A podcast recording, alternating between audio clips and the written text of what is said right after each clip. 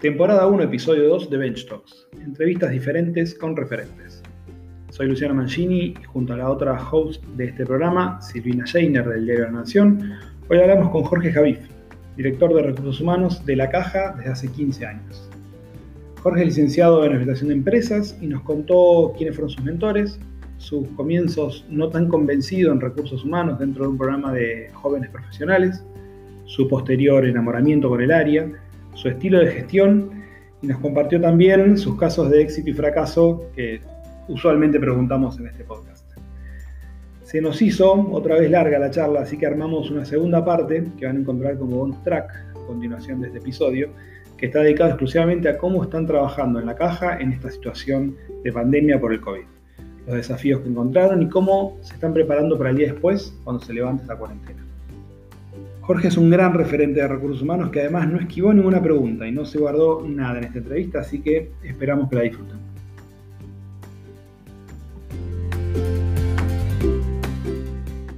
Bueno, Jorge, Silvina, bienvenidos a, a Bench Talks.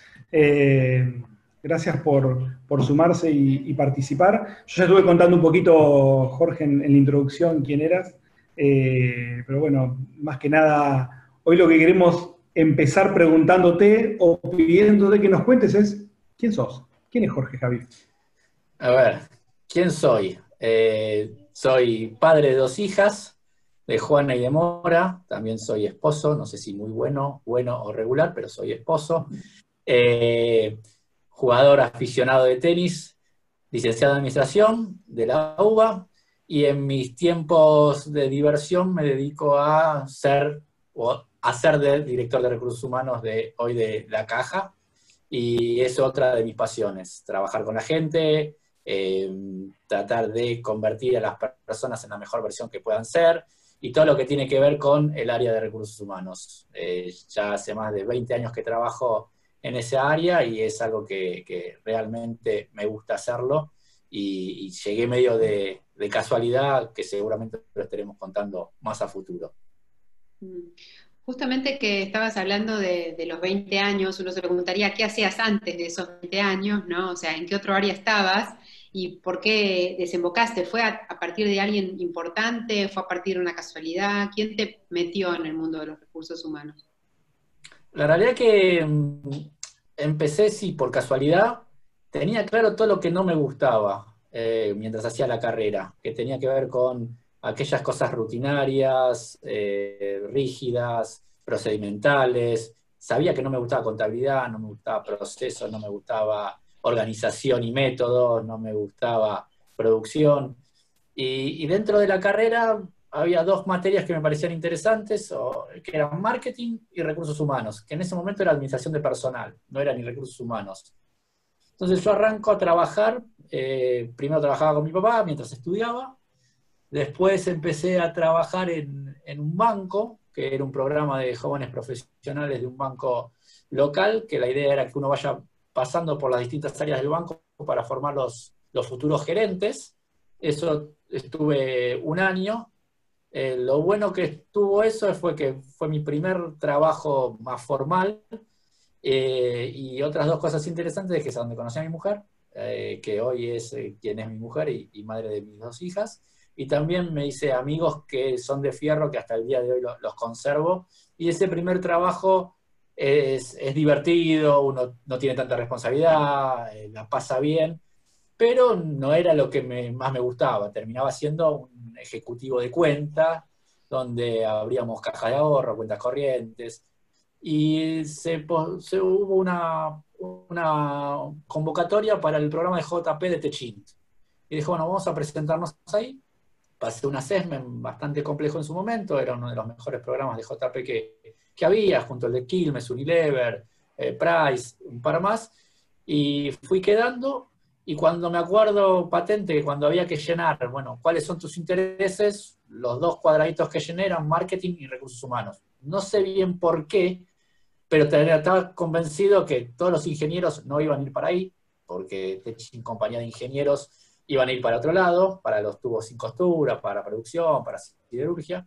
Y mi formación de licenciado en administración te da saber de todo, pero poco. es como un océano de, un centímetro de profundidad. De todo sabes, pero no de todo tenés demasiada profundidad. Y digo, bueno, esto de, ser generalista me, parece bueno.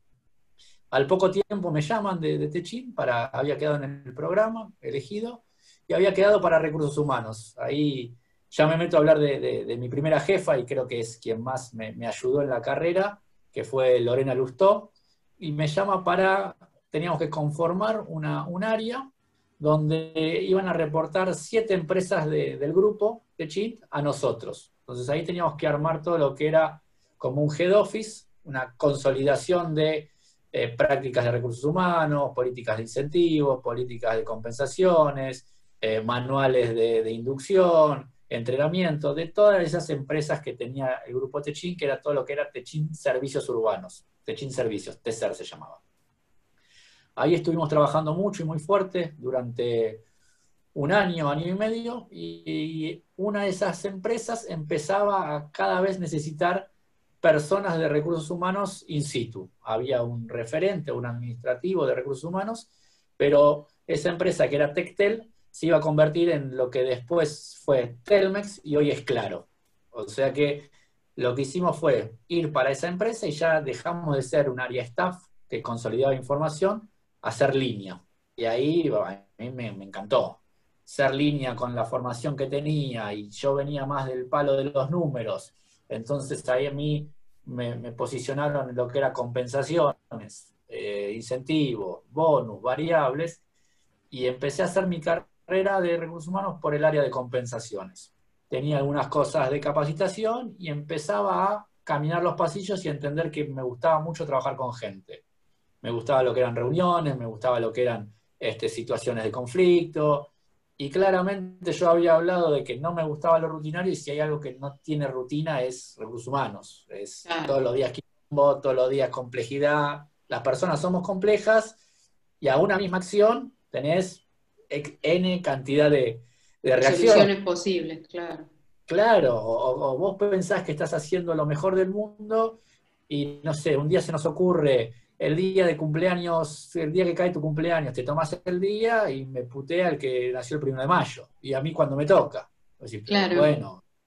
Entonces, de esas hay un montón. En algunos humanos terminás trabajando para el 80, 90% de la gente que está contenta con lo que haces y el otro siempre está que a veces van variando ese 10, a veces es el mismo 10%, pero te das cuenta que tenés que tener habilidades de, tolerancia a la frustración, tenés que tener este, habilidades de, no bajonearte cuando no todos están contentos, porque es muy difícil contentar a todos. Entonces ahí estuvimos trabajando mucho con Lorena y ahí me empezó a, enseñar, a, formar a una persona súper generosa, a participar en un montón de cosas y ahí le empecé a agarrar el gustito. Eh, hicimos del startup, era una startup, esa compañía Tectel, también del grupo Techin, y de 40 personas pasamos a 300, después a 500, después tuvimos eh, fusiones, adquisiciones, eh, porque nos fusionamos con MetroRed, nos fusionamos con ATT, entonces también era todo el tiempo cambiar lo que tenés en empresas y trabajar en recursos humanos, que todo el tiempo, por lo general, tenés cosas nuevas. Cuando está estabilizado, bueno, se viene una compra. O te compran, o te fusionás, o tenés que cambiar todo vuelve a cambiar todo vuelve a cambiar. Y las personas que se incorporan, se te incorporan 200, 500, 1000 nuevos eh, clientes internos diferentes. Entonces empezás a aprender de, nuevos líderes, de, nuevas complejidades, de nuevos negocios. Así que estuvimos ahí durante cuatro o cinco años.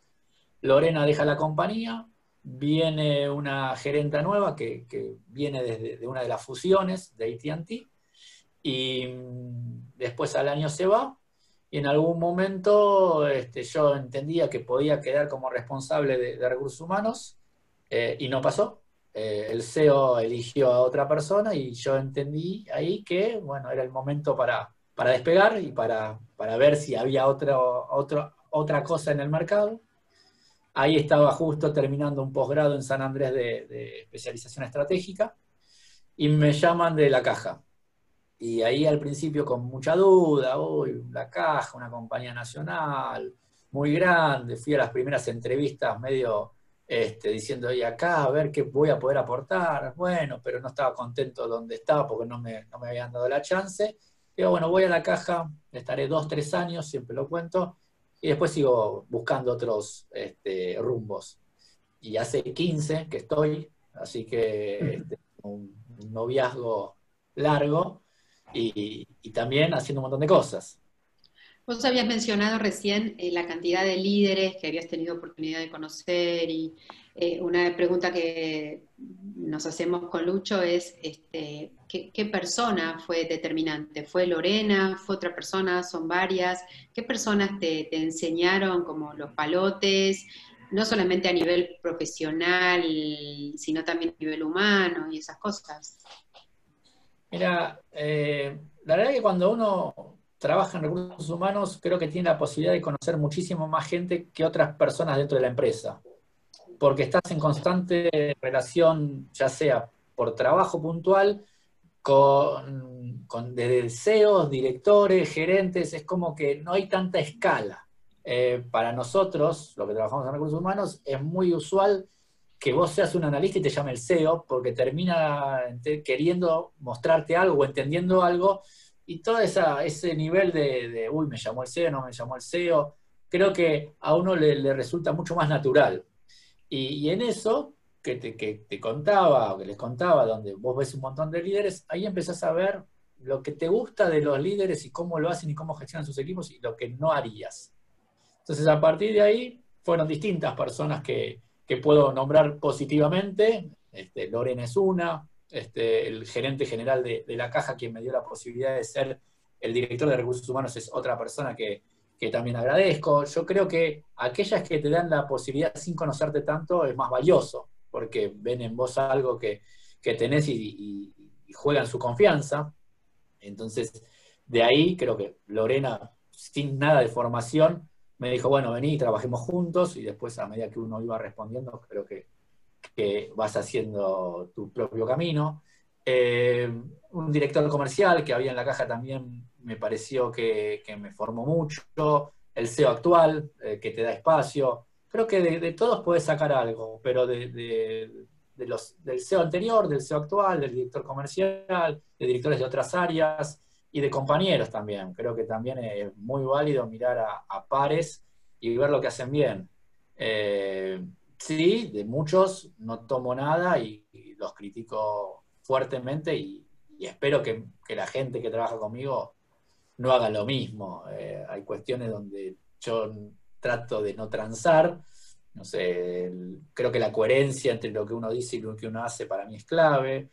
Eh, de lo que no le recomendaría a nadie y creo que es una actitud que, no me gusta y, y, sí la he sufrido, es el tema de la subestimación, el tema de que crean que eh, uno no puede o, que crean que te dicen la mitad de las cosas para convencerte y a la larga uno con las redes internas o con, con, las relaciones uno termina atando todo muy rápido. Entonces, pero no, a vos te dijo A, a mí me dijo B.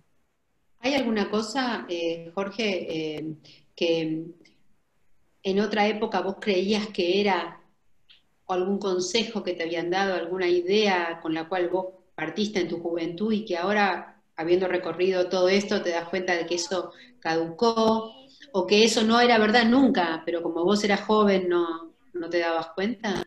Sí, sí hay, un par, creo. Creo que mm, la, eh, la centralización o la, importancia de la información o esto de esto es mío y no te lo puedo compartir y que la información es poder, para mí es algo de la vieja escuela, de la vieja guardia, del típico administrador de personal, el que tenía este, el papel en, el cajón y cada vez que hablaba con vos lo miraba, lo sacaba y, lo volvía a guardar. Yo estoy totalmente en contra de eso. Eso me parece que, es este, old fashion y, muchos lo siguen haciendo. La información es poder. Eh, tampoco me gusta, y, sí pensaba al principio que, que era así, es armar mundos complejos y que, que sean las personas que arman esos mundos son los únicos que lo pueden solucionar. Eh, no sé si me explico, diciendo, bueno, no, esto es imposible, déjamelo a mí, porque entonces el gremio, y después te cuentan una batalla faraónica, y cuando yo me senté, después de, haber escuchado que no, esto no lo vas a poder hacer, y acá yo no te lo recomiendo, y era justificar un laburo. A mí, las cosas creo que a veces son más simples, y, ponerle a todo dramatismo y todo es y, todo es poner una cara preocupado cuando volvés de una reunión y, uy, no, ¿sabes qué? Nos echan a todos y, salió mal. Y no pasaba nada. Y yo iba a las mismas reuniones que iban líderes o jefes míos y digo, pero esto no, no sé por qué hacían este, e, e, esta puesta en escena tan dramática. Es un modus operandi viejo, como decís vos. Yo creo que ahora todo es mucho más simétrico, más transparente, ¿no es cierto? Y más ágil. Y entonces eso ya no funciona no funciona, la realidad es que si vos te seguís enfrascando en que vos sos el dueño de la información, el que sos el único que le puede hacer, es que bueno, eh, he tenido jefes que no se iban de vacaciones para quedar, por, el miedo de que vos le ocupes el puesto y eh, tengan que sentirse amenazados o manejar situaciones complejas donde el gerente general me llamaba a mí pasando por arriba a mi jefe y yo teniendo que ir eh, y era toda una situación estresante, porque también vos respondes a un jefe. Entonces, ¿cómo hago y qué le digo? Me parece que hoy es, a ver, yo me junto con cualquier persona de mi equipo y de dos escalones más abajo, y saben que es así, y es así. Y si me junto es porque si tengo que aprender algo o tengo que consultar algo de una liquidación de sueldo de acuerdo al impuesto a las ganancias, voy al analista que lo liquidó, no voy al gerente que me lo busque el jefe y que el jefe le pregunte, ¿viste esto que decís vos, Silvi? es más ágil y es más rápido. No tenemos tiempo para, te mando un correo y que después de tres días me digas, bueno, ahí lo vi y te lo cuento. Y lo mismo para mí, me preguntan algo a mí que yo no sé, habla con el CEO y, y contale vos, pero voy a subir yo, sí, subí, decirle. Yo no puedo saber todo, y menos de cuestiones muy técnicas. Eso, eso cambió, o intentás que cambie. Y la generosidad también es algo que, creo que todos nosotros tenemos que hacer que pase. Hay que ser generoso con sus equipos, con, ¿viste? con exponerlos.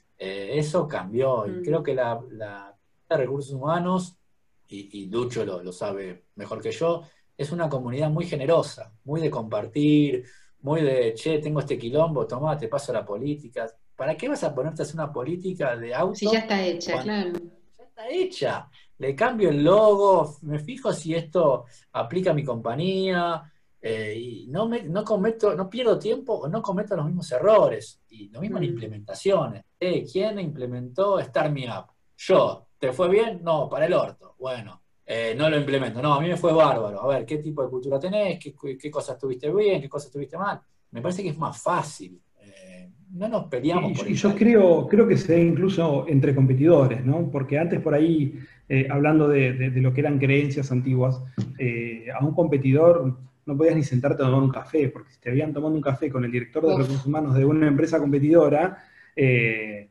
era cómo puede ser. Y, entiendo que hoy, por lo menos en áreas de recursos humanos, que como decía recién Jorge Generosa, ya no sea más.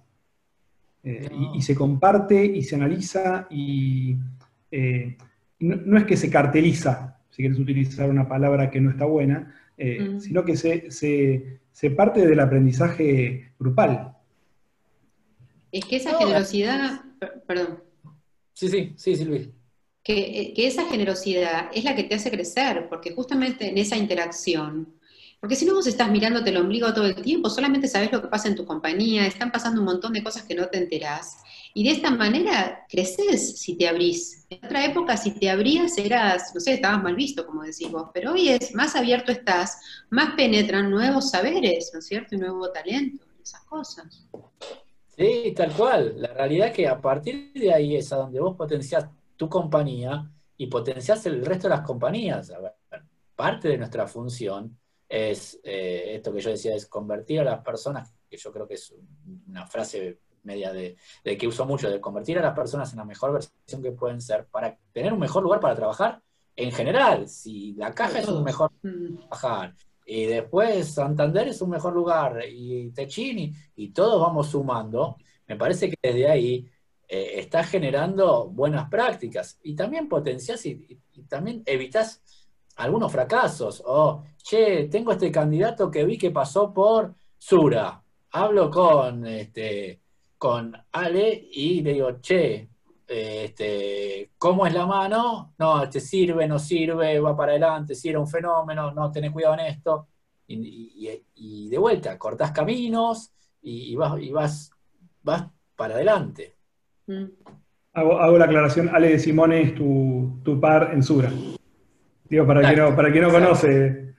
Exacto, pero ahí estás viendo que nos estamos sentando. Ale de Simone, Ceci Ortega, estaba Nati Ruiz, todos compañías de seguros. Entonces de ahí, eh, che, ¿cómo estás implementando esto? No, usá este consultor es un fenómeno, no, este no me gustó. Listo. Lo que te hace también que tenés que tener más cuidado todos. A ver, tenés que ser más profesional y la realidad que si te la mandaste, y te va a ser más jodido entrar. Si sos bueno, vas a seguir siendo bueno, vas a seguir siendo recomendable. Si no fuiste bueno, eh, en consultoría, en selección, en soft de, recursos humanos, este, en, entrenadores, porque hoy chequeas todas las redes, hacen que vos estés a uno, dos pasos de distancia de donde querés llegar.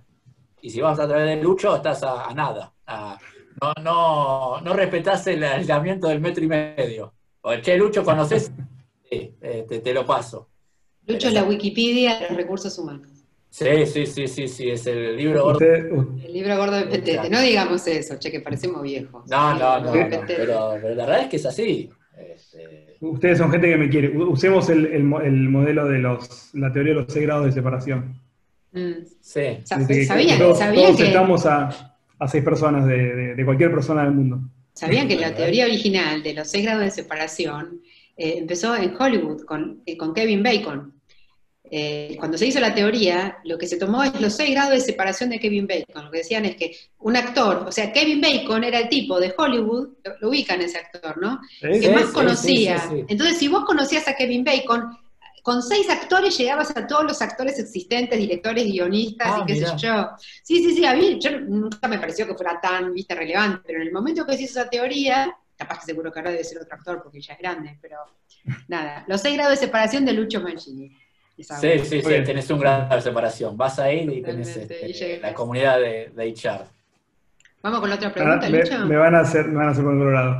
Eh, Jorge, hablando de, generosidad, eh, te, voy a hacer trabajar un poquito. ¿Vos podés contarme dos, dos me, refiero a una y una, ¿no? Pero eh, una gestión, un proyecto, un programa que hayas implementado y te haya salido muy bien que digas, la verdad que esto está bueno contarlo y, quiero compartirlo porque es algo que, realmente nos funcionó muy bien. Y te voy a pedir, por otro lado, que me cuentes una que te haya funcionado muy mal también. Eh, o por lo menos que no haya tenido los resultados que vos esperabas, porque eh, hay veces que... El, Tengo de todas. Decir que algo es, eso no un fracaso es... Te escucho, no, entonces dale. No, fue un fracaso, eh, tengo de todas, de todos los colores. muy bien, lo que creo que funcionó muy bien y creo que es complejo y al principio pensé que era más fácil, pero después vi que, terminó saliendo bien, fue un, cambio cultural. El cambio cultural que tuvimos que hacer en la caja los últimos cinco años. Eh, haciéndolo sencillo, la caja, compañía nacional, que se funda en 1915, creo, sí, 1915 nacional, nacional, nacional, después de 80, 90 años se hace privatiza, se privatiza, la compra un grupo local y bien, paternalista, familiar, este, no tan ordenada en sus procesos, muy reactiva y proactiva en otras cosas, lo que no tiene una multi, y hace cinco años se vende, se vende el paquete accionario a una multi. Y la realidad es que de una cultura nacional, una cultura privatizada, convertirla en multi la verdad que era un gran desafío porque no teníamos los skills, porque la gente que, trabaja en la caja venía a jornada a otro ritmo, a otra modalidad, a, otro todo. Y de repente viene la multi y te dice, ¿sabes qué? Quiero bajar la misión, la visión, los valores, cambiar el logo, eh, tenés un reporte regional, tenés KPI mensuales, tenés reporting, tenés, tenés, tenés, tenés. Y la realidad que al principio fue muy desgastante, estresante, un gremio en el medio, eh, cómo vas a poner los valores en inglés en las paredes, desde cuándo, somos la caja, somos nacional. Y, ahí, en todo cambio, hay incertidumbre, hay miedo, hay, bueno, vienen los italianos, nos echan a todos, vienen con paracaídas. Entonces tuvimos que mantener con el CEO y un, par de, agentes de, cambio, hacer ese proceso. Y ese proceso, hacerlo en, en los tiempos que nosotros entendíamos que lo teníamos que hacer y era pelearse con Head Office y decirle, mira, esto no va a estar en dos días, va a estar en dos meses. No, pero no puede ser, si otros países, mira, conocemos a la compañía y no queremos hacer una revolución, queremos hacer una evolución. Entonces, a partir de ahí, ir de a poco, un plan de comunicación, un plan de desarrollo, programas de, de change management, esto lo vamos a hacer, esto no lo vamos a hacer, y te digo por qué no lo vamos a hacer, y esto lo vamos a hacer en otros tiempos, no hay que hacer una reducción de, personas en cierto tiempo. Mirá, la vamos a hacer en otro tiempo y vamos a hacer distinto. Cuando sea un jubilado no lo reemplazamos, pero nosotros no vamos a sacar gente porque no es el momento para hacerlo. Me parece que vas a generar una, psicosis.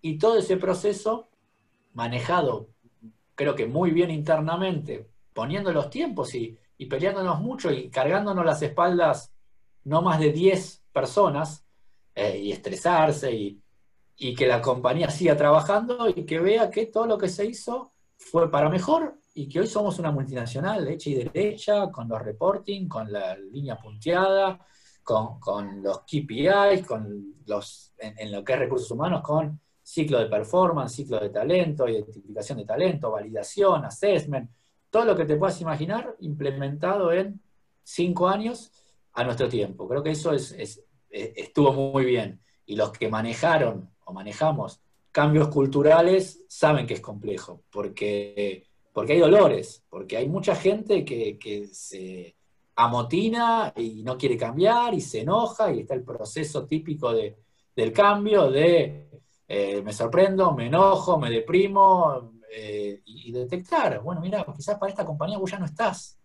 Y mucha gente se subió hay gente que terminó saliendo. Y ¿sabes qué? Mirá, la compañía va para otro lado, no es más paternalista, este, de dedocracia y se hace lo que yo quiera. No, bueno, pero eh, vienen de afuera y nos dicen lo que tenemos. Y sí. Y gente quedó en el camino, pero fueron los menos. Fueron más a nivel gerencial gente que no se pudo adaptar. Y después tuvimos gente que sí y que, que nos ayudaron en este cambio. Y el resto, el 80 lo tenés ahí viendo qué pasa, cómo se juega el partido y a dónde se tienen que mover. Pero eso creo que no fue bien. Eh, y hoy fue una de las mejores prácticas que tiene Grupo Generali en una compra o en una adquisición del paquete accionario para quedarse con el control. Y ahora estamos tratando de hacer algo, o Generali está tratando de hacer lo mismo en Portugal y estamos viendo cómo los ayudamos, porque también compran una compañía que es líder de mercado y le tenés que explicar que a veces no podés venir con tu marca y ponerle este, el logo. Que la marca. Plug, and play. No, porque ahí esa era la complejidad, porque en otro momento viene una compañía, te pone una, calcomanía nueva y listo. Acá es, seguimos siendo la caja, con el logo de la caja, con accionistas este, italianos y parte de una multi. Y con lo bueno y lo malo que tiene una multi. Porque no vamos a decir que todas las multis son excelentes, ni que todas las empresas nacionales son excelentes. Tenés cosas buenas que tenés que, seguir haciendo, cosas que te molestan más y cosas que no te molestan nada y al contrario te ayudaron a ciertos procesos de transformación. Esa creo que, es la buena. No, sé si, si, se percibe como buena. Este... Sí, sí, sí, sí, Califica como buena, está muy bien. ah, ok, ok. Sí, sí, sí. Este, y una Vamos a la nota buena. Sí, sí, sí. A la nota buena. Eh, una cosa que quería decir antes es, que quizás lo que ustedes están haciendo es una cosa que en el marketing ahora lo, ya es conocido, es, lo global y lo local. Entonces está ese concepto que se llama glocally, ¿viste? Esa mezcla de... Y, y, eso quizá desde afuera no lo ven, ¿no? Pero hay que hacer ese equilibrio entre algo que sea una política global adaptada a las condiciones locales, porque nadie mejor que uno sabe lo que pasa en su compañía y cómo es la gente de ese lugar. Eh, tal cual. Con la cual están tratando. ¿no? no somos igual los argentinos que los italianos. Que, por más que seamos latinos, ¿no? Este, y no seamos jóvenes. Es, tal cual, es tal cual y la realidad que en una compañía como La Caja, que tiene 105 años, cumplimos el último domingo, donde tiene historia y donde la gente, como yo les decía al principio, entré por dos años y voy 15, el promedio de antigüedad de nuestra compañía son 15 años, 17 años, la gente entra y se queda, entonces vos conocés los bueyes con que harás, entonces sabés por dónde tenés que estar. Si va a venir alguien de afuera y te va a decir, mira, esta es la receta, y va a fracasar, tuvimos que poner fuertes, eh, y, sí, con un sponsoreo del CEO, diciendo, mira, esto no lo vamos a hacer aunque se enojen. Y ¿sabes qué? No cumpliré el KPI y no cobraré el bono porque vos me decís que esto lo tengo que implementar en enero y no lo voy a cumplir. Ya sabíamos, y no era un interés de cobro el bono, entonces lo hago, porque cobraba el bono, pero después destruía la compañía. Así que desde ahí sí es tal, cual como lo decís. Y después una que, no, no, fue tan buena, una de las tantas, año y medio atrás, eh, pleno auge de transformación digital, los bancos iban a la vanguardia, nosotros, yo no le estaba encontrando la vuelta, la compañía le estaba contando la vuelta, hacíamos muchas cosas por separado, y, viste, ya te empezás a poner medio nervioso porque tampoco te gusta que, te digan, che, ¿qué están haciendo en transformación digital? ¿Son malos? ¿Son lentos? Entonces empezamos a ver que una de las posiciones que tenía el mercado era el, famoso Digital Transformation Officer o, algo similar, o el, responsable de venta a través de, web, e-commerce. Entonces dijimos, bueno, está, tenemos que buscar ese perfil en el mercado. Salimos al mercado, empezamos a buscar perfiles y de repente encontramos a alguien donde yo entrevisto con, Carla, que es la, gerente de reclutamiento, entrevistamos a distintas personas y yo veo que la persona que entrevistamos me cumple todo el checklist, desde viene de una consultora internacional, sabe inglés, viene de otro mercado, trabajó en contextos difíciles, algo de experiencia afuera, y para colmo, el, tilde de es mujer, con, con, la presión de la diversidad y todo. No, Carla me dice, no, mirá, me parece que culturalmente no se va a adaptar. No, sí, sí, uno ahí hace lo que no debería hacer, que es subestimar la situación y no, no, la vamos a coachear y vamos a hablar con ella. Era, era, esta persona era, era bastante proactiva, era disruptiva, tenía todo lo que tenías que hacer para mover una estructura pesada. Bueno, eh, se incorporó a la compañía, eh, en un área lo, vimos con el director comercial, el director comercial también, copado, porque va para adelante, va a romper los hilos y, va a hacer que las cosas pasen. Eh, nueve meses duró. Eh, no, no, no, no, avanzamos, en retrocedimos como el juego de la OCA, 15 casilleros, rompimos, y lo que pasó es que no leímos la lectura, no, no leímos bien lo que es la cultura, el fin cultural, sí, vino, rompió todo, se, se peleó con media compañía, pobre. Y después se fue. No, la realidad es que terminamos teniendo una charla diciendo, mirá, vos la estás pasando mal, nosotros la estamos pasando mal, eh, lo que andaba se rompió, lo que no andaba está peor. Ah. Eh, y se resintió las relaciones, se resintieron los equipos, se resintieron las cosas que estábamos haciendo bien. Eh, nada, por mandarla tipo Irizar a, romper. Y, y, para colmo, la personalidad que tenía era de romper. Y, no, y no fue mal. No fue mal. Y bueno, y el aprendizaje es siempre la cultura eh, prima. Hay veces que querés romperla y querés hacer estos, estas búsquedas heroicas y, que agarren la lanza. Y no nos fue bien. Nosotros cuando traemos gente de afuera, en, ciertos lugares de la compañía, no nos va bien. No nos va bien porque la gente o subestima la cultura o viene con, bueno, pues ¿sabes qué? Lo que hicieron está todo mal. Y mirá que hacemos inducciones y le decimos, mirá, si vas a ir por este lado no va a estar bueno te vas a poner a la gente en contra. Es una compañía que sigue teniendo un ADN familiar, muy de colaboración, muy, pero si venís con esto de esto está todo mal, mirá, la compañía tiene 105 años y seguramente va a tener 105 más. Antes de nosotros había gente que hizo las cosas muy bien, nosotros tratamos de hacer las cosas bien y después también va a haber gente que hace las cosas bien.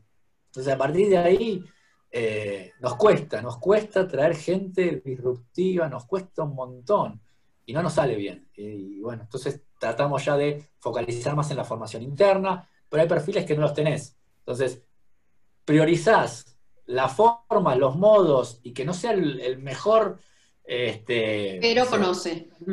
Claro, Pero conoce la- Claro. pero conoce y lo ves que tiene nuestra cultura y lo ves que tiene sus buenas formas y, y no, no, hará, no irá de, de 1 a 100 eh, este, en 3 segundos, irá de 1 a 100 en un minuto. Bueno, entendemos que eso tiene que pasar.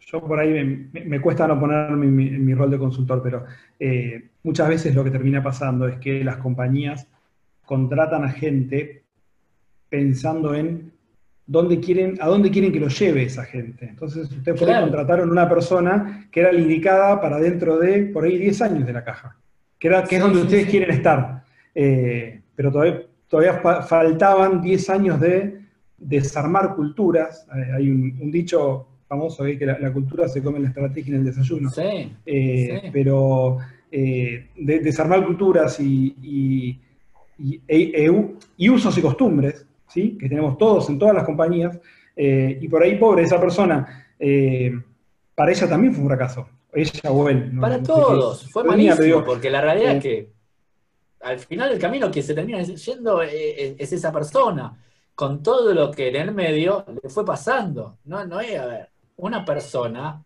claramente le van pasando cosas por su cabeza y por su cuerpo, y, para terminar, como, y, y- y para colmo, el resto te estaba mirando, entonces es la, pelea entre el ego propio de asumir el error, el seguir viendo a, a todo la- el, el espectador diciendo, ahora sí, ahora se va y se van a dar cuenta cómo le erraron, entonces vos tenés que decir, mala mía, bueno, sí, pero ahora escuchame la próxima. Eh, y también las compañías te la hacen difícil. Nosotros te la hacemos difícil. Entonces, nada, tratar de, Y más allá que lo sabemos, lo volvemos a hacer, ¿eh? No, no es que, no, ya lo aprendí, pero... Y eso parece, eso parece también, ¿viste? Cuando, no sé, conoces una chica o un muchacho y querés empezar a armar algo y, te gusta, está todo bien, pero hay algo que, viste, que no te cierra, pero vos decís, no, no importa, porque después va a cambiar, o porque yo la voy a cambiar, o que con el tiempo va a cambiar, y después la vida empieza y te das cuenta que la persona no cambió, y eso que te molestaba al principio te sigue molestando, y no lo viste, ¿no? Y lo mismo pasa en las relaciones No. humanas, o sea. Pero es, tal cual, es porque uno cree que lo va a cambiar. No, bueno, yo ya voy a hacer que este, le guste la cumbia, aunque a ella le gusta el... Vos déjame a mí, que yo le voy a poner y le va a gustar Claro. cumbia. Claro. No, pero, pero la, la frase mía y un poco de- de- de- del director comercial, que después nos reíamos, es, déjame a mí que yo la voy a coachear. Bueno, sí, y, y no, y no pudimos, No. pero la gente, a ver, los cambios profundos, no sé si se hacen tan rápido o si se hacen, ahí ya es otra Mm, otro pero la gente puede disimular un tiempo y el que es buen tipo va a ser buen tipo siempre y, y querés hacerte el malo pero terminas siendo buen tipo o no te sentís bien enojándote y el que no le gustan las personas, por más que salude buen día, buenas tardes, se- te das cuenta. Se esto nota. pasa, esto pasa.